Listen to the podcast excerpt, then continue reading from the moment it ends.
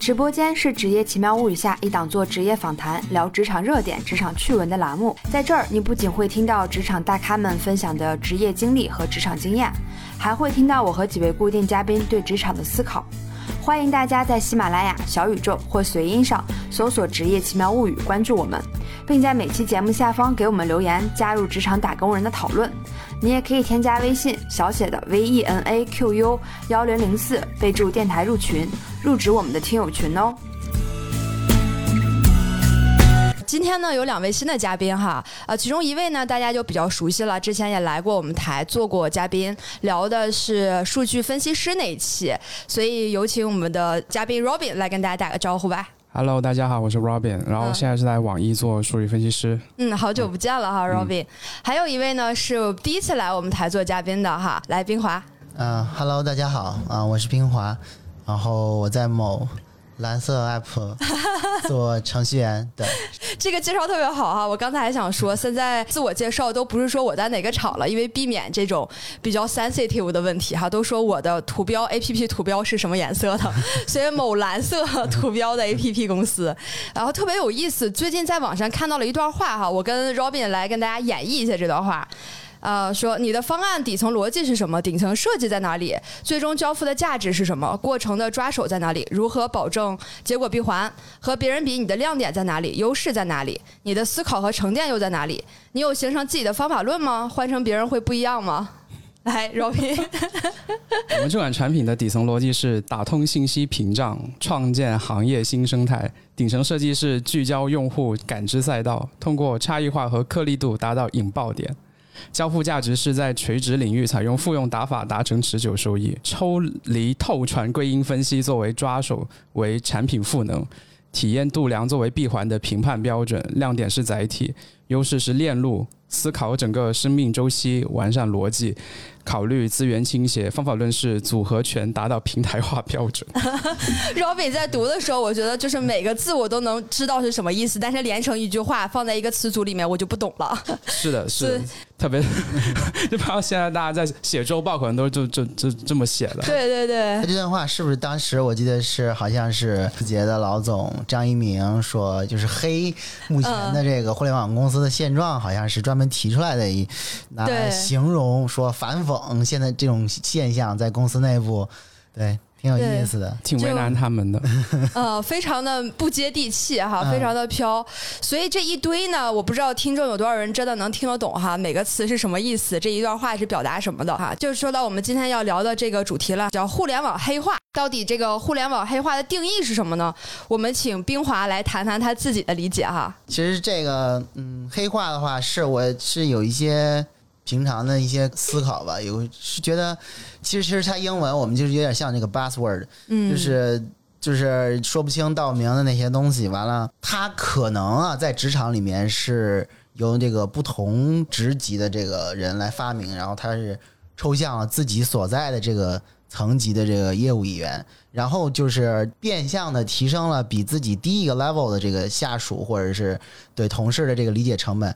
其实它是一个一个一个沟通门槛的一个存在。当然了，它很明显是就是你先进公司，或者说你更早达到更更高 level 的自己的这个优势和护城河。黑化对我我理解是这样。嗯，是不是有感觉有点就是碾压感？对，对后进来的人有一种这种天然的优势，是吧？对对，因为因为他那个公司待的时间久了，包括他对自己经手的业务，因为都是自己做的，然后这个时间会不同跟不同人沟通，他自己总结出来的东西，那你新来的人肯定不懂，那或者是他要建立自己的优势，所以我们真的互联网里面有好多好多这种黑话也好，或者说一些缩写词啦，因为很多可能都是从英文来的，尤其是一些这种外企用得到这个英文的缩写词比较多哈。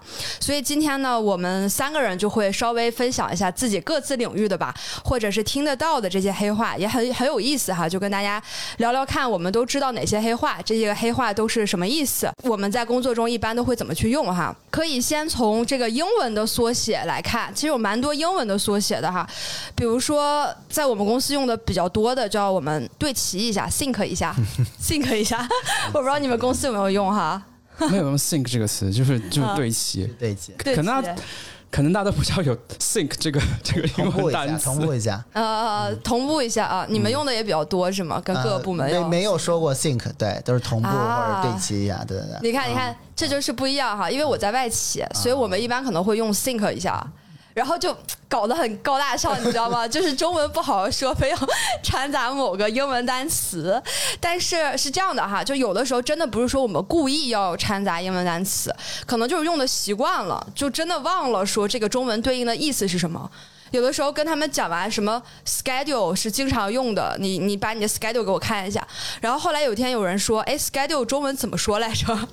然后我就想半天，哦对哦是日程表吧，好像 就是这种的比较多哈。think 还有叫 re 一下，蕊一下，你们有蕊一下是什听过吗么？回复吗？就完全听不懂了。是回复吗？？reply 啊，不是、啊 review 一下回顾是吧？啊，对，啊就这个东西做完了之后，哎，老板你帮我 re 一下，就看看这有没有什么问题。我们直接把那个单词说出来，因为我们我每一个季度都会有那个 review 啊大会。review 啊，是啊，就是你你尤其是方案的话，你出来方案，那你需要同事或者是领导帮你看一下，应该是 review，我们会会说说完 review，对，嗯，你们这个更高级，我 我们这个就是 直接把它缩写了啊。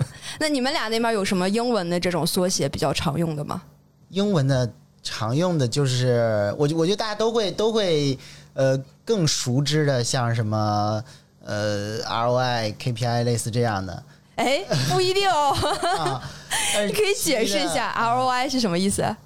ROI，我我其实都不知道缩写是什么，但但我大概能很模糊的感知到，它好像就是你做事儿的时候考虑成本，大概也是什么样的意思。嗯，投资回报率嘛，投投资回报率，rate，return of rate of interest 哦，是吃这个吗？啊，对，我以为是 return on investment 的嗯，我们知道具体绿嘛，绿色是 rate 嗯，啊。啊。你看，你看，就是今天为什么要找 Robin 和冰华？你看，分别代表的是数据这一块儿、数据分析师这块儿的，还有我们的程序员这块儿的。所以，就真的是哈，就以以前有句话叫“隔行如隔山”，但现在有的时候觉得，就不仅仅是隔行了，你可能是同样一个行业里面，互联网行业里面，但是不同的职业之间都会有不同的这种黑化哈，这些词。英文的话，其实程程序员这边比较多了。比方说我我说我说几个这个英文的这个和数字的缩缩写，我觉得挺有意思的。比方说，嗯、p 九五、完全不知道，P 零、P 七，或者说会这种这种常见的这种代呃会对应背后的这个含义。当然，可能它不仅不一定仅仅限于是黑化啊，呃，会有一呃我刚才说的像 P 九五，呃，算是比较专业的术语，包括 P 零也算是。对 P 零是事故级别吗？没错，是的啊，我完全不知道。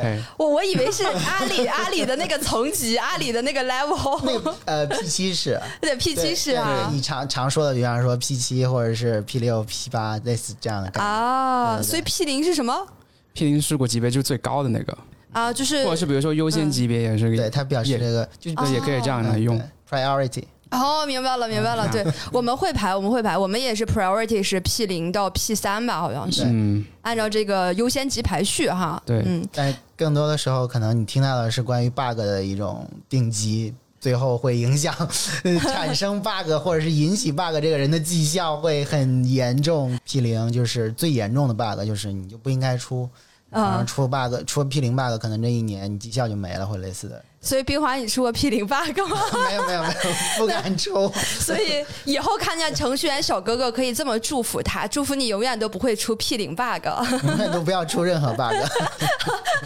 对不仅仅是 P 零了哈，嗯所以你们是 P 零到 P 几啊？这个 bug 的定级啊？呃，挺多吧，我我不知道每个公司不太一样嘛。嗯，我们可能最终到呃四五的样子都有啊。OK，那刚才说的 P 九五又代表什么呢？P 九五其实是有点有点是在 S S R E 的范畴，就是 又说了一个不懂啊，我的又说了一个词儿吗？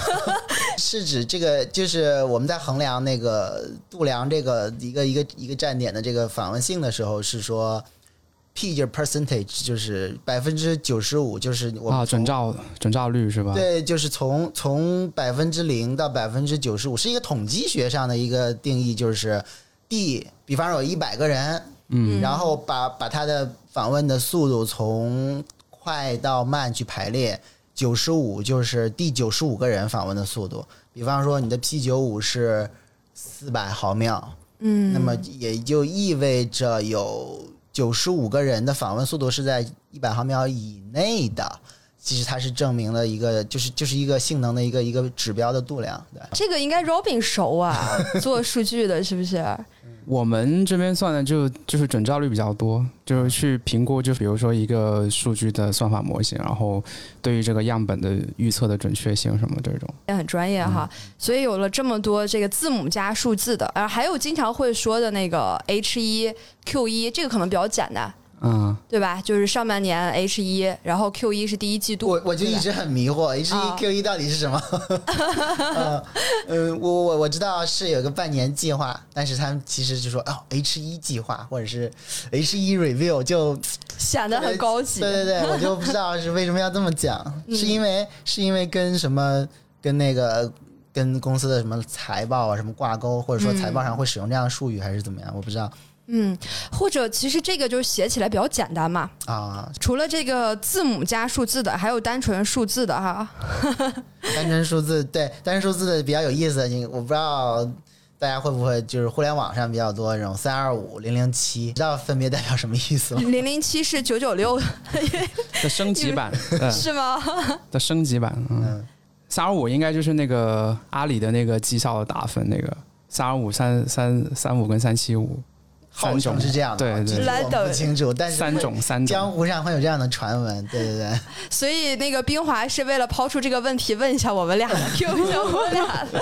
还好 Robbie 能答上来哈，我完全不知道，没听过这个，但零零七是知道的，嗯，就是这九九六的升级版，对的，特别可怕。就。好像是那个刚刚讲那个三三二五那个问题，就好像是那个阿里，他好像是从打绩效是一到五分，嗯但是其实大多数的人就是都是在三分到四分之间，然后所以三二五的话，就是那个绩效是最差的那一级了，就就反而变成最差那一级，而不是一分，因为基本上没有人一分的。哎，你看这就卷起来了。对 然后到三七五就是就是就最高的那个了，就是相对比较好的那一档。你看卷就是这么来的，就是当大家都没有拿一分的，都拿三分，三分已经变成了最低分了，但其实应该是个平均分了。嗯，嗯，因为因为三二五背后还有那种就是不一定是哪个公司哈，就是可能什么颜色图标？就可能对你新人，你第一年可能啊，团队的最低绩效你就背了吧，或者是对吧？或者江湖上就会流传嗯啊，你要背三二五什么之类的这样的，对对，有所耳闻，有所耳闻。就是这种职场上的挺奇怪的现象。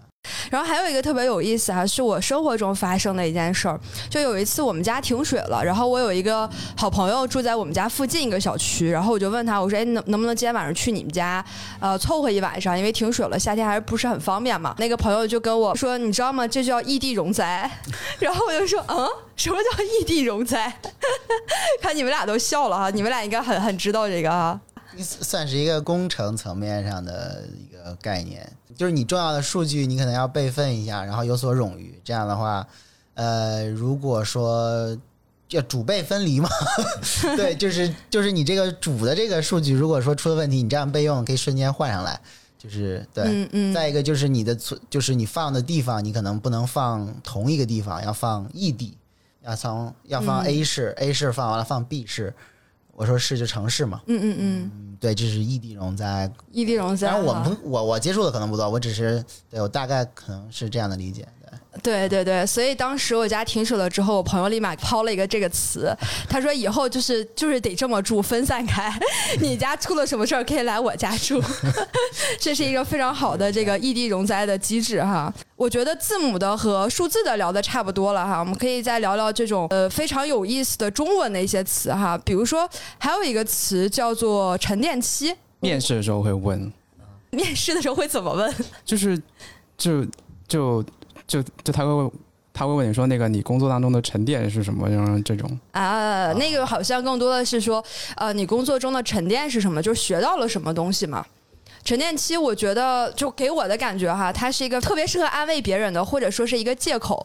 就比如说你这个阶段没有什么成绩，做的不是特别好，别人就说没关系，你是在沉淀期好，啊、沉淀期可能会很长哦，你就可以在这段时间内先学习学习。这段期间过了之后呢，你就会有一个比较好的表现了，一般都是这样的。那这么说还是挺有、挺有道理的，是嗯，还有一些词哈，什么底层逻辑啊，也是我们公司会经常用到了。还有什么迭代呀，这都不新鲜了，已经算是一个比较公认的常识了哈。还有什么你们俩平常经常会用得到的？程序员的话，我们会会经常提到一个词儿叫依赖啊，怎么说？路径依赖？什么依赖？啊，不同的嗯，不同的环境会会怎么说？会有不同的含义，但是它但是它底层逻辑是一样的。哎，点皮了，就刚才才说完，底层逻辑是一样的，就是尤其是比方说，就是呃，工作的流程中间，你的工作是被是就是别人的工作必须在你的工作先行，你才能开展，所以说你就是相当于你的工作依赖了别人的工作。对，这样有点像甘特图那个意味啊。对对，就是依赖，就是互相，大家是互相依赖的嘛。对对对。嗯，我懂了。我们公司用的是英文词 dependency。就就是他，我刚开始还不知道什么意思，但是后来放在语境中就理解了。对，就是他。对，而且这会变成团队之间互相甩锅的、互相推责的一个词，对不对？我没法做呀，因为我依赖你，你这又没做完，我就没法往下推进了，是不是？对对对 对。而且，所以我刚才说提到，就是它不同的那个语境会有呃比较底层逻辑相通的话，比方说在写代码的时候也是一样，就是我们会依赖一些别的。呃，代码对，会我们会说这个我们依赖什么？会说依赖什么？我们是一样的，完全一样。呃，你们也用依赖这个哈？嗯，业务上面的场景比较多，比如说什么用户心智。用 用户心智是什么？来解释一下。我完全不知道。如果再换一个词，品牌认知，那可能大家就会理解了。品牌认知知道的，对，就是类似的意思，就是字面意思嘛。品牌认知就是你对于这个呃，比如说大家大家对于滴滴的印象是什么？然后它是个打车软件。然后比如说大家对于美团的印象是什么？它是个叫外卖的啊。比如说大家对于阿里的印象什么？它是就。买东西了，那么它就是一个叫所谓的用户心智了啊，就是你想到这个品牌的时候，你第一联想到的是什么？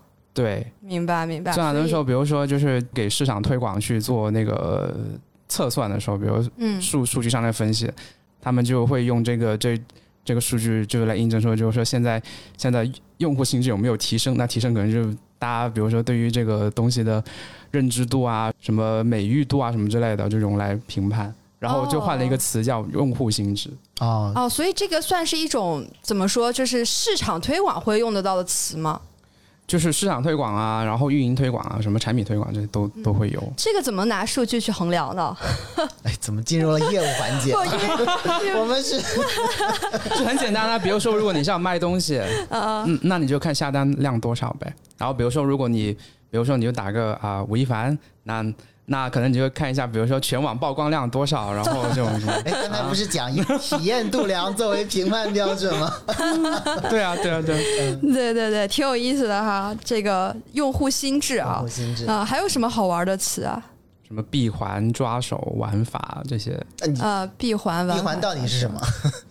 哎，闭环，我我给你们举个例子啊，我曾经用过闭环这个词，是我之前采访的一个嘉宾，他是啤酒帮一个酒吧的老板，同时呢，他又是一个健身房的老板，然后我就跟他讲，我说你这完全实现了从增肥到减肥的闭环，就是你可以去酒吧喝酒，喝酒会胖吗？或者你吃汉堡啊什么会胖？胖完了之后去哪儿减肥呢？直接我还有一个健身房，就是完美闭环。闭环有很多种啊，就是比如说，就是刚刚讲那个依赖，其实它其实它最后也会算是一个闭环吧。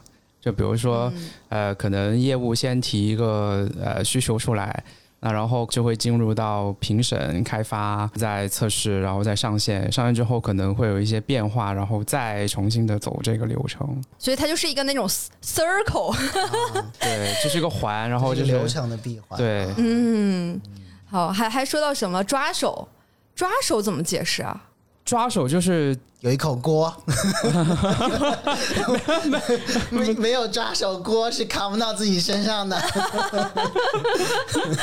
太可怕了。抓手我理解的就是，比如说你想去冲业绩的时候，然后你可能有什么样的方法可以帮助你冲业绩。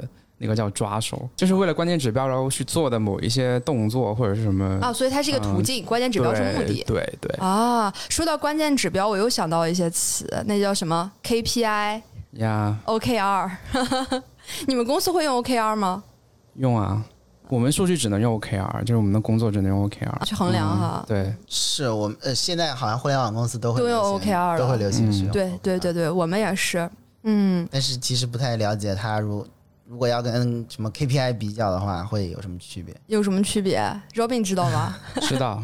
来来来来来来来，我感觉像是一个，我我不是不知道哈，我就想我感觉我像一个网易百科。一样，就是就是就是，比如说呃，你看像呃，就是产研就这种就是比较偏中台的，然后它没有，就它不需要背那种就是我一个月要卖多少件产品的这种这种指标。那这个时候如果说要评判你工作做得好跟不好，那可能就是用一些比较抽象性的词。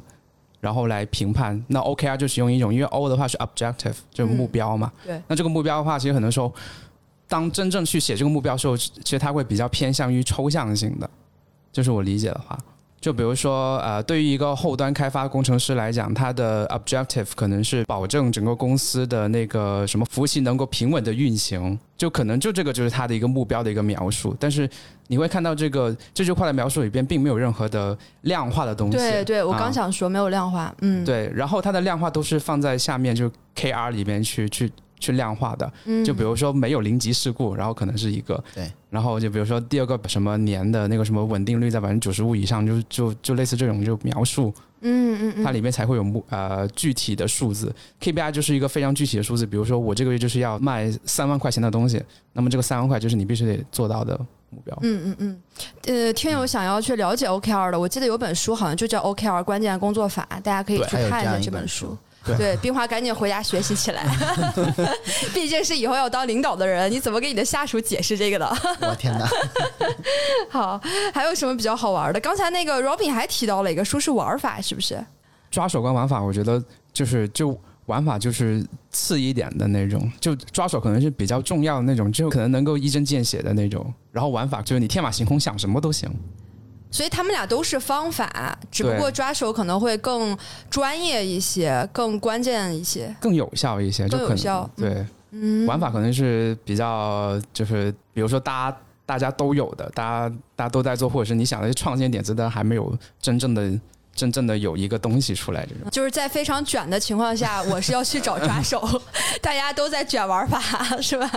对，找一个抓手。嗯，就我们可能那个程序员的话，我不知道大家熟不熟悉什么一个词儿叫中台，哎，我们就是中台，呃，Robin 就是做中台的，对对。对，所以所以说中台是什么？所以今天我知道了，原来冰华是带着问题来的，他他不是在分享，我们今天是疯狂问那个 Robin，Robin 疯狂输出的一期节目哈。我理解是这样的，就是我是我是看了一些呃文章的，就就他是那么讲的，他说那个中台这个词呢，实际上是以前是好像也是阿里出来的理论，嗯，就是说可能在好几年前，然后比如说各个业务线，比如淘宝可能算一个业务线，天猫算一个业务线，然后什么。饿了么算一个业务线，然后各自业务线大家不是有各自的工作嘛，对吧？可能从老板看来，他们就会觉得，哎，其实大家的工作会有一些重复性的东西，比如说在研发上面，可能虽然大家业务场景不一样，但有些研发代码是可以一样的。所以这个时候就把类似的东西然后就能力对对类似的能力整合到或者是知识层面的，然后就整合到一起，所有人都放在一一个团队里边，就变成中台一个团队。然后中台可能就是专门的输出一套较为通用的方案，然后给到所有的业务线去使用。哦，明白了，明白了。所以，对对对，Robin 确实，因为上次跟他聊他数据分析师的那期，他就有提到了，他其实不仅仅是对一个业务哈，因为这个方法论底层逻辑是一样的，所以就各个部门都可以用，对，是吧？啊，赶紧，冰华还有什么问题抓紧问啊我！我们刚才聊了很多，其实都是在聊业务。那哎，业务到底是什么呀？业务。业务我理解的哈，我们公司会叫 business，啊就是因为我们是一个 global 公司，所以在中国这块我们就会叫 China BU，是吧？对 business 嗯。嗯，但是业务这个词是一个统称或者是一个概述，它下面肯定还会有不同的分支，然后各个的部门、小的业务的部门、小的 section。我觉得很多时候业务是需要背那种 KPI 指标比较多的，就比如说我现在对接的那些市场，那他们可能他们的他们的 OKR 就是直接直接就写成，比如说这个月我要达到三千万的业绩这种，就是非常明确的。然后他可能基于这个三千万去拆，比如说我这个抓手能够贡献一千万，我那个玩法能贡献五百万，然后就这样凑凑上去的。对对对，我突然想到哈，就说背那个业绩指标嘛，就我之前有一个朋友，他是做财务的。就正常财务部是属于这种 supporting 部门嘛，不太会跟业务有直接的关系。但是突然有一年，他跟我讲说，他们今年部门的 OKR 的一个指标就是要背公整个公司的业绩。然后他特别无奈，他说：“我一财务部门，我我又不是销售，我又不是干嘛的，我怎么去创造这些业绩？就很无语。”就是他能，他不能开源，他只能节流。来了来了，你看开源节流也是。黑化吧？开源节流算黑化吗？我就感觉好像大家都有吧，但好像还是互联网用的比较多啦。感觉就是说要想办法，就是搞钱，搞钱。对，开源就是想办法搞钱，然后节流就是想办法省钱。其实，其实财务还是有可能可以做到开源的，因为呃，我不知道大家有没有发现，就是其实很多互联网公司上。上市以后，如果创始人退出的话，他选的接班人一般都是财务背景出身的。哦，然后那些人一般就是比较熟悉于资本市场的运作。然后同时内部的话也能管好一些财务的风险跟管控成本的之类的啊，但是那个必须得是比较高 level 的人了，我觉得。哦哦，对对对，Robin 说这个，我想到我之前采访那个会计，他们现在有个叫投资会计，就是这个公司里面有一个会计财务部门的哈，是专门搞投资的，就是他会拿着公司的这些资本。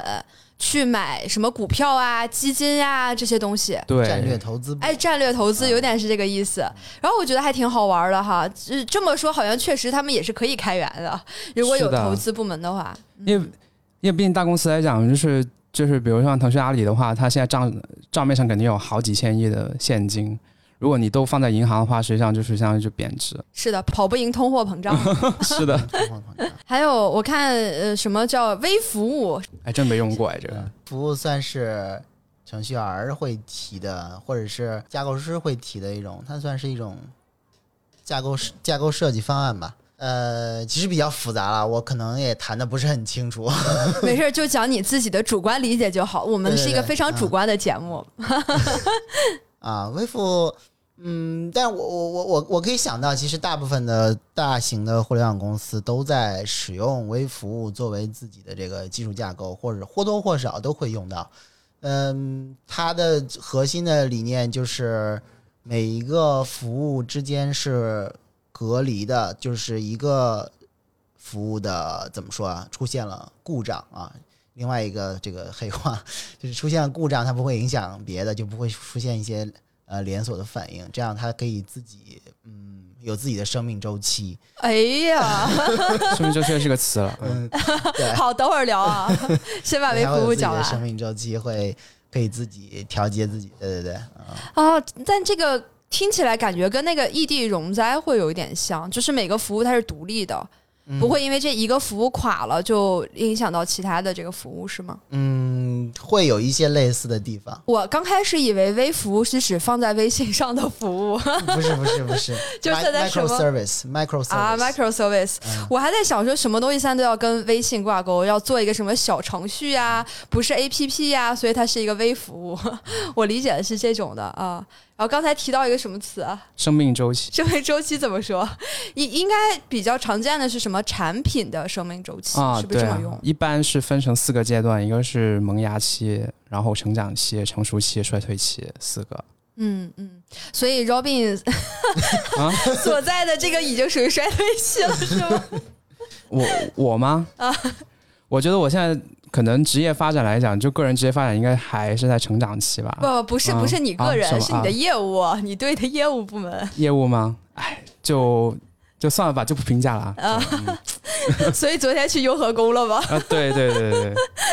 啊，不是搞封建迷信哈，就是一种美好的寄托。嗯，好，还听到过什么动态化？动态化那也有相应相对应的静态化，其实也又也是程序员这种工工程领域吧，其实偏工程，就是对比出来有点像开着飞机换引擎，就是为了能够达到开飞机开飞机的过程中换引擎，开车过程中开换发动机的这种呃想要的效果，使用的一种方案或者技术，就是动态化，对，嗯，这样的。就是静态化意思就是原地修飞机，然后动态化就是飞机一边飞我一边修它。对，对，这就互联网思维不是有一个叫小步试错、快速迭代吗？嗯，是不是就是这种呃动态化的去处理的但过程？我觉得我们又创造了新的黑话。就我们今天的聊天是不断的在说黑话的过程，所以是可以什么？昨天还在剪视频，今天就可以裁员什么？然 这后很动态大。家就搬走了，直接就搬走了。太可怕了！对我们公司也有这个一个说法哈，就是说这个什么叫飞机在飞的过程中，我不断的去换它的零件儿，而不是说这个我们先把它全部都做好了之后再试运行，而是说我一边运行的过程中发现有什么样的问题，再及时去修改它。我觉得这也是一种互联网思维的一种方式哈。因为因为很多时候现在就是竞争还挺激烈的。对。就比如说，可能有个人先想到一个新的点子以后，呃，其实这个也是一个比较经济学理论，就是就是一旦有人发现了某个行业能够赚钱，就是有一定一一一定的利润空间，马上就会有一堆的呃竞争者跟跟跟随者、抄袭者马上嗯涌进来这个市场，然后就跟你做一模一样的东西。对对对对，真的是这个在市场，就是尤其是因为中国市场这么大，然后人这么多，就非非常的明显嗯这个现象。对我今天早上打车用的是美团打车，嗯因为滴滴现在不是出事儿了嘛，然后就会发现各大其他的打车平台开始疯狂补贴。然后我今天早出门的时候，因为我习惯了，我手机里面本来只有滴滴一个打车软件，但是我后来想了一下，我说，哎，那我随便找一个别的打车平台看一下，是不是真的会有补贴？然后我就被我的聪明才智所折服了。我今天来的路上只花了四块钱，就特别开心。我就发现，嗯，确实，当这个一个公司出了什么样的一个问题，其他的竞队一定会抓住这个时机，疯狂的上哈，非常动态的就开始他们的这些补贴的政策了。对啊，对啊，现学现用哈，嗯，还有程序员这边有什么黑话是经常用得到的？我们不做程序员的可能不是特别了解的，嗯，你们了解一个词儿叫低代码吗？我真不知道低代码？Robin 你知道吗？低代码我听说过，但是因为跟数据不太相 关。对，嗯可能也是最近啊、呃程序员圈会流行的比较一个黑话。其实它其实很黑化，低代码就是哎，你我不知道你回回忆一下，你上学过程中有没有学过那种拖拽做网页的那种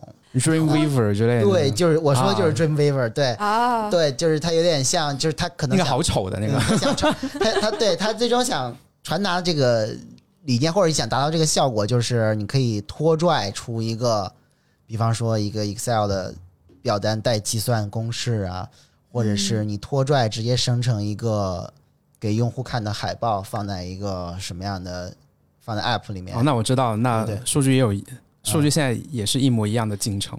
这这不知道我听起来就是个偷懒的过程吗？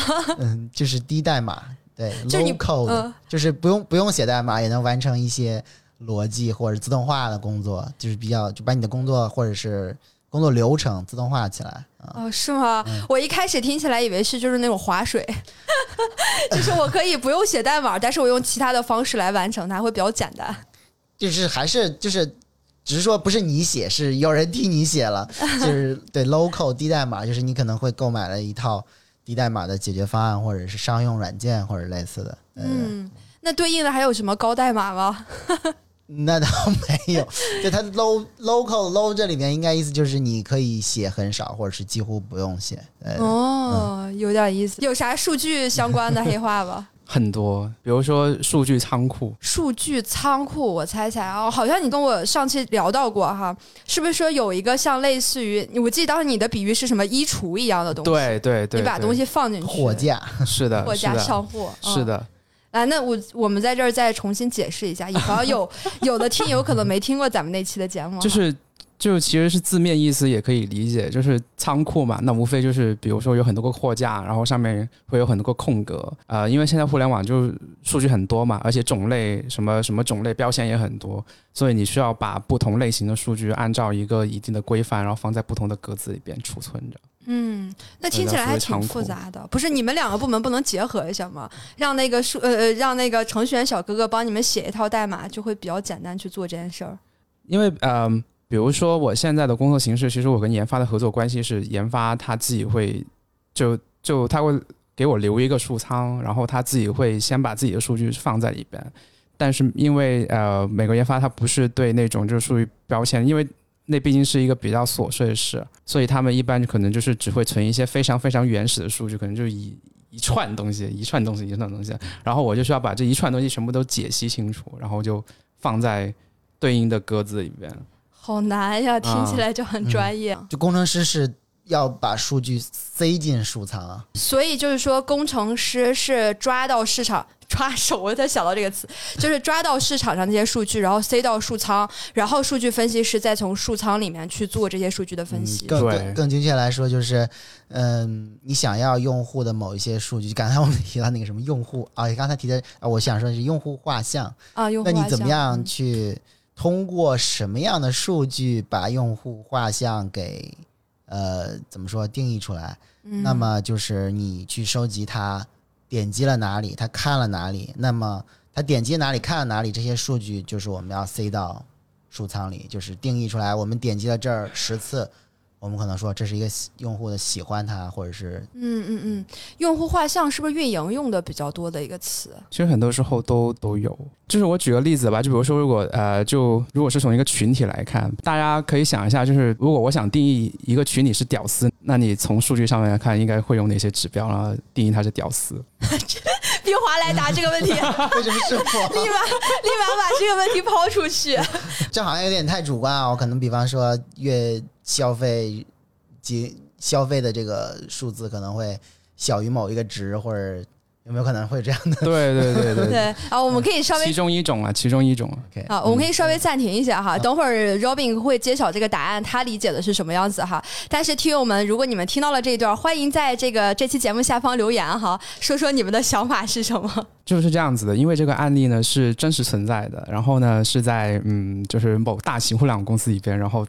都是这么干的。然后呢，它的分析方法是这样子：首先呢，就是比如说，那研发不是有数据嘛，对不对？然后先塞到数仓里边，那我就知道这个用户的一些基本信息，比如说年龄啊、性别啊这些，地域，还有就是比如说他用的是什么手机，他的那个消费的订单数，然后那个金额，呃，是不是有用优惠券这些信息啊？所以优惠券是一个关键指标，是吗？对，就就是会对一个用户去进行一个推理。推推断，就比如说他是不是有优惠券的时候才会来买？如果那那肯定是我了。我今天早上打车 就用了美团的，然后我还学精了。如果他是长期 就是每一单都是只有优惠券来买的话，那肯定啊，对对对对对，我准备就类似这样的 一个呃判断，然后然后来得知就是这个用户是不是属于一个屌丝的用户。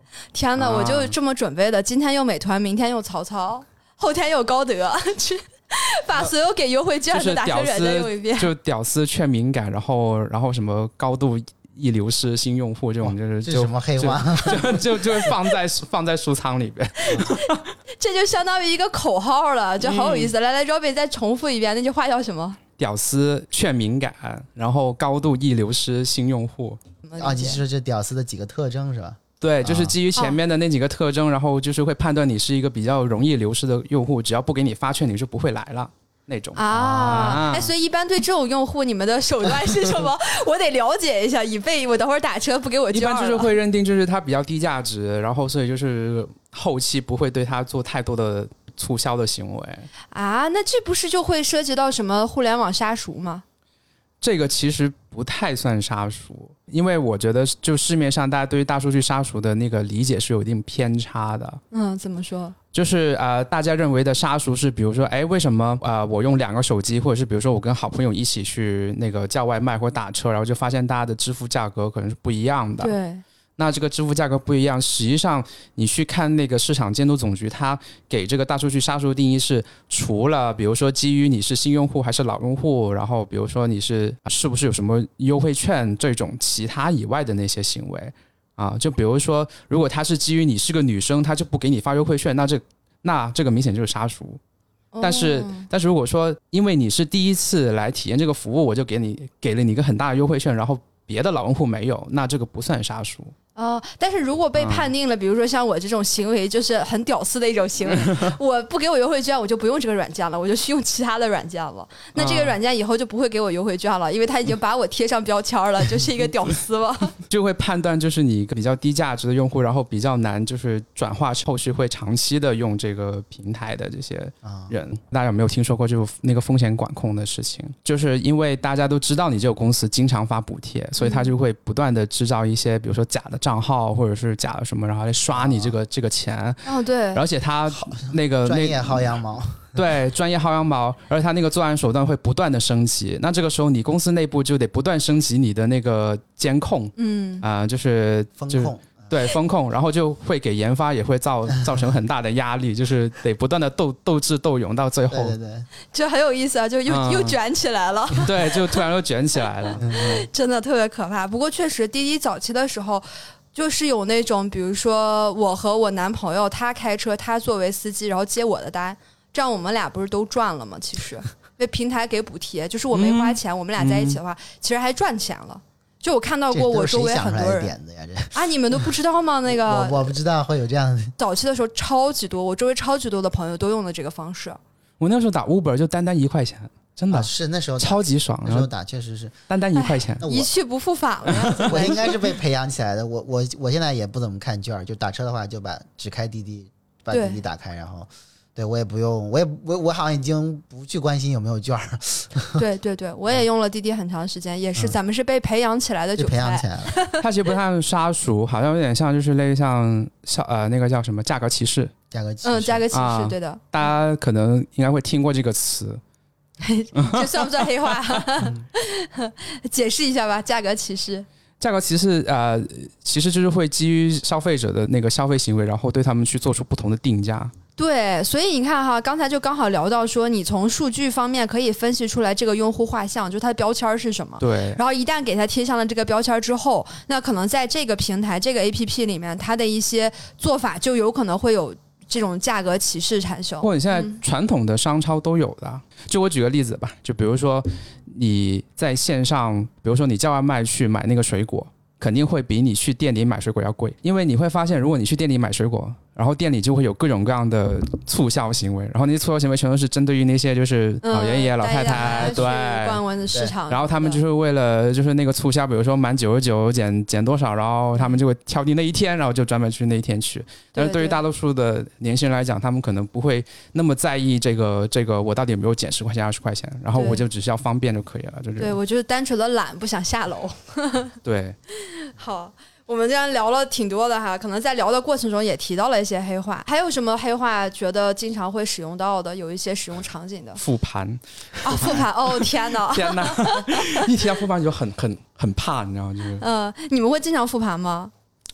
呃，现在还好，但我上一份工作真的真的经常复盘，就是周期是多少就啊？